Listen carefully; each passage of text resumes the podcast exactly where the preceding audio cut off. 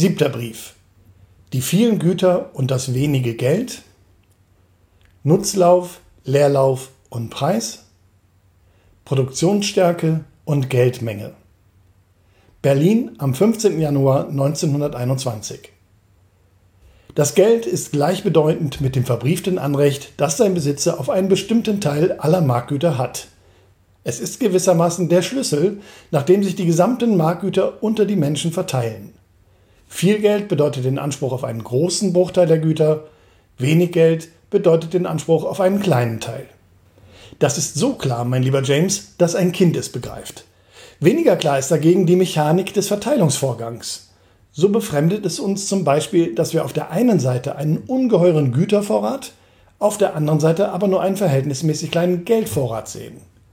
Es befremdet uns das umso mehr, als der ungeheure Gütervorrat sich täglich neu ergänzt, da ja immer wieder frische Gütermengen auf den Markt strömen, der weit kleinere Geldvorrat jedoch unter normalen Verhältnissen immer ungefähr derselbe bleibt. Wie geht da die Verteilung vor sich? Wie bewältigt der kleine Geldvorrat die großen Gütermengen? Und welcher Mechanismus sorgt dafür, dass jeder Einzelne zu seinem Recht kommt, nämlich zu seinem in den Geldzeichen verkörperten Anrecht auf Güter? Obenhin betrachtet scheint auch dies ganz klar zu sein. Denn wenn auch die Geldzeichen nur verhältnismäßig gering an Zahl sind, so vervielfältigen sie sich doch durch ihre große Beweglichkeit. Eben noch sah man, wie sie an einer bestimmten Stelle des Verkehrs Güterumsätze bewältigten und schon erblickt man sie an einer anderen Stelle, wo sie wiederum im Begriff sind, Umsätze zu vermitteln. Dieselben Geldzeichen tauchen bald hier, bald dort auf und wo sie auch sein mögen, immer verteilen sie neue Gütermengen. Je schneller sie die besitzende Hand wechseln, je beweglicher sie sind, umso leistungsfähiger sind sie, genau wie eine kleine, aber schlagfertige Truppe mehr leistet als ein großes, aber schwerfälliges Heer. Für die Wirksamkeit der Geldzeichen ist also nicht so sehr ihre Anzahl ausschlaggebend, als vielmehr die Häufigkeit ihres Platzwechsels, ihre sogenannte Umlaufsgeschwindigkeit. Aber was besagt das im Grunde? Eröffnet es uns irgendeinen Einblick in den Sinn der Wirtschaftsvorgänge, wenn wir wissen, dass der Umsatz von Marktgütern so groß ist wie die Geldmenge multipliziert mit ihrer Umlaufgeschwindigkeit?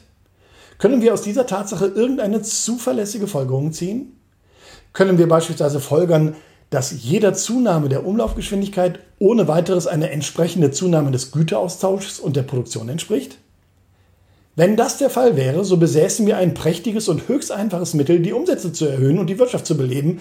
Wir brauchten nur das Geld recht schnell rollen zu lassen, also die Lohnzahlung an die Arbeiter täglich statt wöchentlich und die Begleichung der Miets- und Kapitalzinsen 14-tägig statt vierteljährlich stattfinden zu lassen. Das Ei des Kolumbus. Aber auf so einfache Weise lassen sich Handel und Wandel leider nicht beleben. Es gibt zwar naive Leute, die wirklich der Ansicht sind, man könne den Geldmangel, den sie wahrzunehmen glauben, dadurch beseitigen, dass man die Geldzeichen ihrer Arbeit schneller verrichten lasse. Und es ist aus diesem Grunde schon häufig vorgeschlagen worden, die Lohn-, Miets- und Zinszahlungen in kürzeren Perioden stattfinden zu lassen. In Wirklichkeit würde aber niemand einen Vorteil von einer solchen Maßnahme haben. Weder der Arbeiter noch der Arbeitgeber, weder der Mieter noch der Hauswirt, weder der Gläubiger noch der Schuldner würden dadurch auch nur um einen Pfennig bereichert werden. Wenn überhaupt eine finanzielle Wirkung eintrete, so könnte es nur eine ungünstige sein. Die Lohn-, Miets- und Zinsbeträge würden so sehr zusammenschrumpfen, dass es sich nicht mehr lohnte, sie vor der Auszahlung oder nach der Empfangnahme zur Bank zu geben. Das heißt, sie produktiv wirken zu lassen. Die Beträge würden sich vielmehr untätig in den Geldschränken und Portemonnaies verzetteln. Dass es auf die bloße Umlaufsgeschwindigkeit des Geldes nicht ankommt, erkennt man übrigens am besten, wenn man sich den Geldverkehr am sogenannten Kapitalmarkt und an der Börse vergegenwärtigt. Nirgends läuft das Geld schneller um als hier. In spekulativ erregten Zeiten kann eine Aktie an einem Tag zehnmal und mehr den Besitzer wechseln, was entsprechende Zahlungen auslöst. Aber hat dieser schnelle Geldumschlag den geringsten wirtschaftlichen Effekt? Bedeutet es einen produktiven Vorgang, wenn so und so viele Phoenix-Aktien von A an B und von diesen an C und so weiter übergehen und in einer Stunde denselben Geldbetrag zehn Umsätze bewirken lassen? Damit ist nicht etwa gesagt, dass Geldmarkt und Börse nutzlose Einrichtungen seien, aber der Nutzen, den sie etwa stiften, hat nichts mit der Umlaufgeschwindigkeit des Geldes zu tun. Es kommt also, wie du siehst, mein Sohn, nicht darauf an, wie oft und wie schnell das Geld umläuft, sondern darauf, ob es im Nutzlauf oder im Leerlauf zirkuliert. Bringt der Bauer Getreide zu Markt oder liefert der Handwerker seine Arbeit ab, so ist die Geldbewegung, die dieser Vorgang auslöst, Nutzlauf. Verkauft aber ein Spekulant Aktien oder vermittelt ein Häusermakler den Besitzwechsel einer Villa, so handelt es sich um einen Leerlauf des Geldes. In einer gesunden Wirtschaft braucht das Geld gar nicht übermäßig schnell zu zirkulieren, wenn es nur bei einer möglichst großen Zahl der Umsätze wirtschaftliche Leistungen vermittelt. Ob das geschieht oder nicht, hängt aber niemals vom Gelde ab. Weder die Menge noch die Umsatzzahl des Geldes entscheidet darüber, ob die Zahlungsakte, die es vermittelt, nützlich oder schädlich oder neutral sind. Wie sollte das auch möglich sein? Das Geld ist ja nichts weiter als ein verbrieftes Recht, ein Recht zum Bezuge von Gütern. Dieses Recht entsteht dadurch, dass jemand etwas geleistet und sich dadurch den Anspruch auf eine Gegenleistung erworben hat. Wenn das Recht aber erst einmal besteht, kann es durch zahllose Hände gehen, ohne dass notwendig eine Leistung, eine Bereicherung der Wirtschaft damit verbunden ist. Der Vater kann es seinem Sohn, der Sohn kann es seinem Freunde, dieser kann es irgendeiner Dame abtreten. Das sind dann drei Umlaufsakte ohne jeden wirtschaftlichen Nutzeffekt. Es muss also unbedingt ein Element außerhalb des Geldes geben, das dessen Zirkulation regelt und dafür sorgt, dass die im Gelde dargestellten Güterbezugsrechte möglichst häufig in Erfüllung eines produktiven Zwecks den Inhaber wechseln. Und in der Tat existiert ein solcher Regulator. Er erfüllt die ganze Wirtschaft mit seiner Wirksamkeit und es vergeht kein Tag, an dem nicht jeder von uns ihm mehrere Male begegnet. Dieser Regulator ist der Preis. Auf welche Weise der Preis eine regelnde Funktion versieht, ist sehr leicht zu erkennen. Man braucht sich nur die Frage vorzulegen, wann kauft der Kapitalist Aktien? Wann kauft er eine Villa? Mit anderen Worten, wann verwendet der Inhaber eines Güterbezugsrechts dasselbe unproduktiv, indem er längst bestehende Werte an sich bringt, statt es produktiv zu verwenden, das heißt, die betreffenden Werte neu herstellen zu lassen und die Wirtschaft dadurch zu bereichern?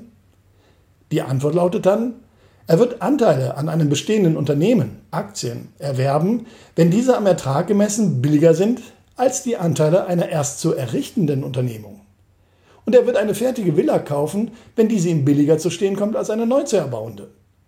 Natürlich sprechen die etwaigen Annehmlichkeiten des sofortigen Besitzes alter Objekte bei der Abwägung des Preises ebenso mit, wie auf der anderen Seite die Vorteile, Modernität, längere Lebensdauer neuer Objekte.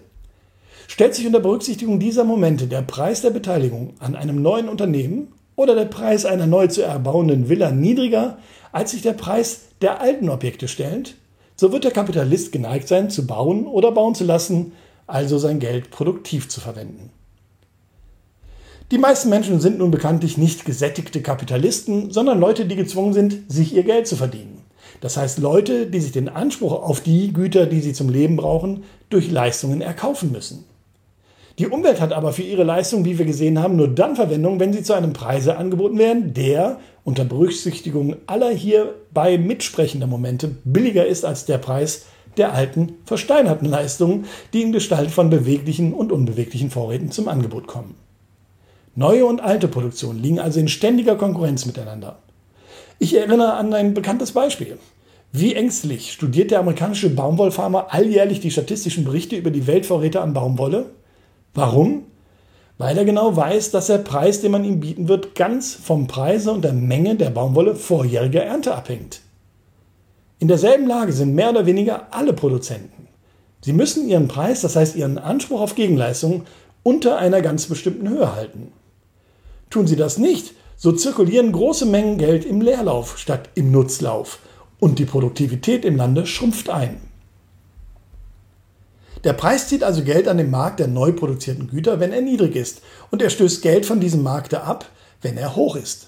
Im ersten Falle erhöht, im zweiten ermäßigt er die wirkliche wirksame Umlaufsgeschwindigkeit des Geldes. Die Produzenten müssen also billig erzeugen, sie müssen für jeden Anspruch, der aus einer Leistung entstanden ist und ihnen in Gestalt von Geld überlassen wird, eine große Gegenleistung hergeben. Das heißt nichts anderes als, Sie müssen viel erzeugen, wenn Sie die wirksame Umlaufgeschwindigkeit des Geldes erhöhen wollen. Was ergibt sich hieraus? Es ergibt sich, dass nicht die Umlaufgeschwindigkeit des Geldes über die Produktion, sondern umgekehrt die Produktion über die Umlaufgeschwindigkeit des Geldes entscheidet. Ja, es ergibt sich daraus noch mehr, und zwar eine sehr interessante Tatsache. Da der Produzent in dem Maße, wie er seine Erzeugung verstärkt, in immer schnellerem Tempo Geld an sich heranzieht, so wird er selbst immer konsumkräftiger. Jedes Mal, wenn das Geld in beschleunigtem Kreisumlauf seine Kasse passiert, gelangt er damit in den Besitz neuer Güterbezugsrechte, die er geltend machen kann. Hat er zunächst durch seine Preisstellung die fremde Nachfrage verstärkt und ihr sein Angebot entgegengesetzt, so verstärkt er jetzt seinerseits die Nachfrage, indem er das durch seine Leistung erworbene Recht auf Gegenleistung ausübt, also das eingenommene Geld wieder ausgibt. Er erhöht auf diese Weise nicht nur seine eigene, sondern die allgemeine Produktion. Die Leistungen werden immer größer und folgen sich immer schneller und sie erzeugen Ansprüche auf Gegenleistungen, die gleichfalls immer größer und häufiger werden. Da aber ein Anspruch auf Gegenleistung nichts anderes ist als Geld, so folgt daraus, dass jede Zunahme der Produktion das zu ihrer Bewältigung erforderliche Geld selbst beschafft. Sie beschafft es auch dann, wenn keine äußerlich wahrnehmbare Vermehrung der Geldzeichen eintritt, und zwar dadurch, dass sie die vorhandenen Geldzeichen immer schneller anzieht und abstößt, das heißt ihre Umlaufgeschwindigkeit erhöht. Auf diese Weise erzeugt die Wirtschaft selbst, ohne Zutun von außen, ohne jede Einwirkung des Staats, neues Geld, sobald sie dessen bedarf und in genau derjenigen Menge, derer sie bedarf. Wer also sagt, es könne jemals zu viel oder zu wenig Geld zur Bewältigung des Güterverkehrs geben, der hat weder das Wesen des Geldes noch das Wesen des Güterumlaufs erkannt. Geldzirkulation und Güterzirkulation sind ganz einfach identisch, wenn man auch aus Gründen der Bequemlichkeit, vor allem wegen des leichteren Eigentumsnachweises, die abstrakten Rechte an den zirkulierenden Gütern zu einem selbstständigen, konkreten Wirtschaftsfaktor, nämlich zu Geld gemacht hat. Um ein Bild zu gebrauchen, Produktion und Konsum sind der auf- und abgleitende Kolben der Wirtschaftsmaschine. Und das Geld ist das Schwungrad, das vom Kolben bald in langsame, bald in schnelle Bewegung gesetzt wird. Diese Bewegung, Umlaufsgeschwindigkeit genannt, wird durch die Schnelligkeit der Kolbenbewegung reguliert. Der Kolben, nicht das Rad, treibt die Maschine. Das Rad ist nur ein technischer Behelf. Es ist vorteilhafter, den Kolben durch das Schwungrad auf den Gang der Maschine wirken zu lassen, als direkt. Es ist vorteilhafter, aber nicht unbedingt nötig. Man kann die Anrechte auf Güter auch ohne das Hilfsmittel des Geldes unter die Bevölkerung aufteilen. Das wäre dann Tauschwirtschaft statt Geldwirtschaft. Aber die Tauschwirtschaft ist so schwerfällig und bedarf, da die auszutauschenden Güter fast niemals gleichwertig sind, so sehr der Ergänzung durch den im Kleinverkehr herzlich unbeliebten Kredit, dass es eine ausschließliche Tauschwirtschaft nirgends gibt und meiner Ansicht nach auch niemals gegeben hat. Kapiert? Dein alter Papa.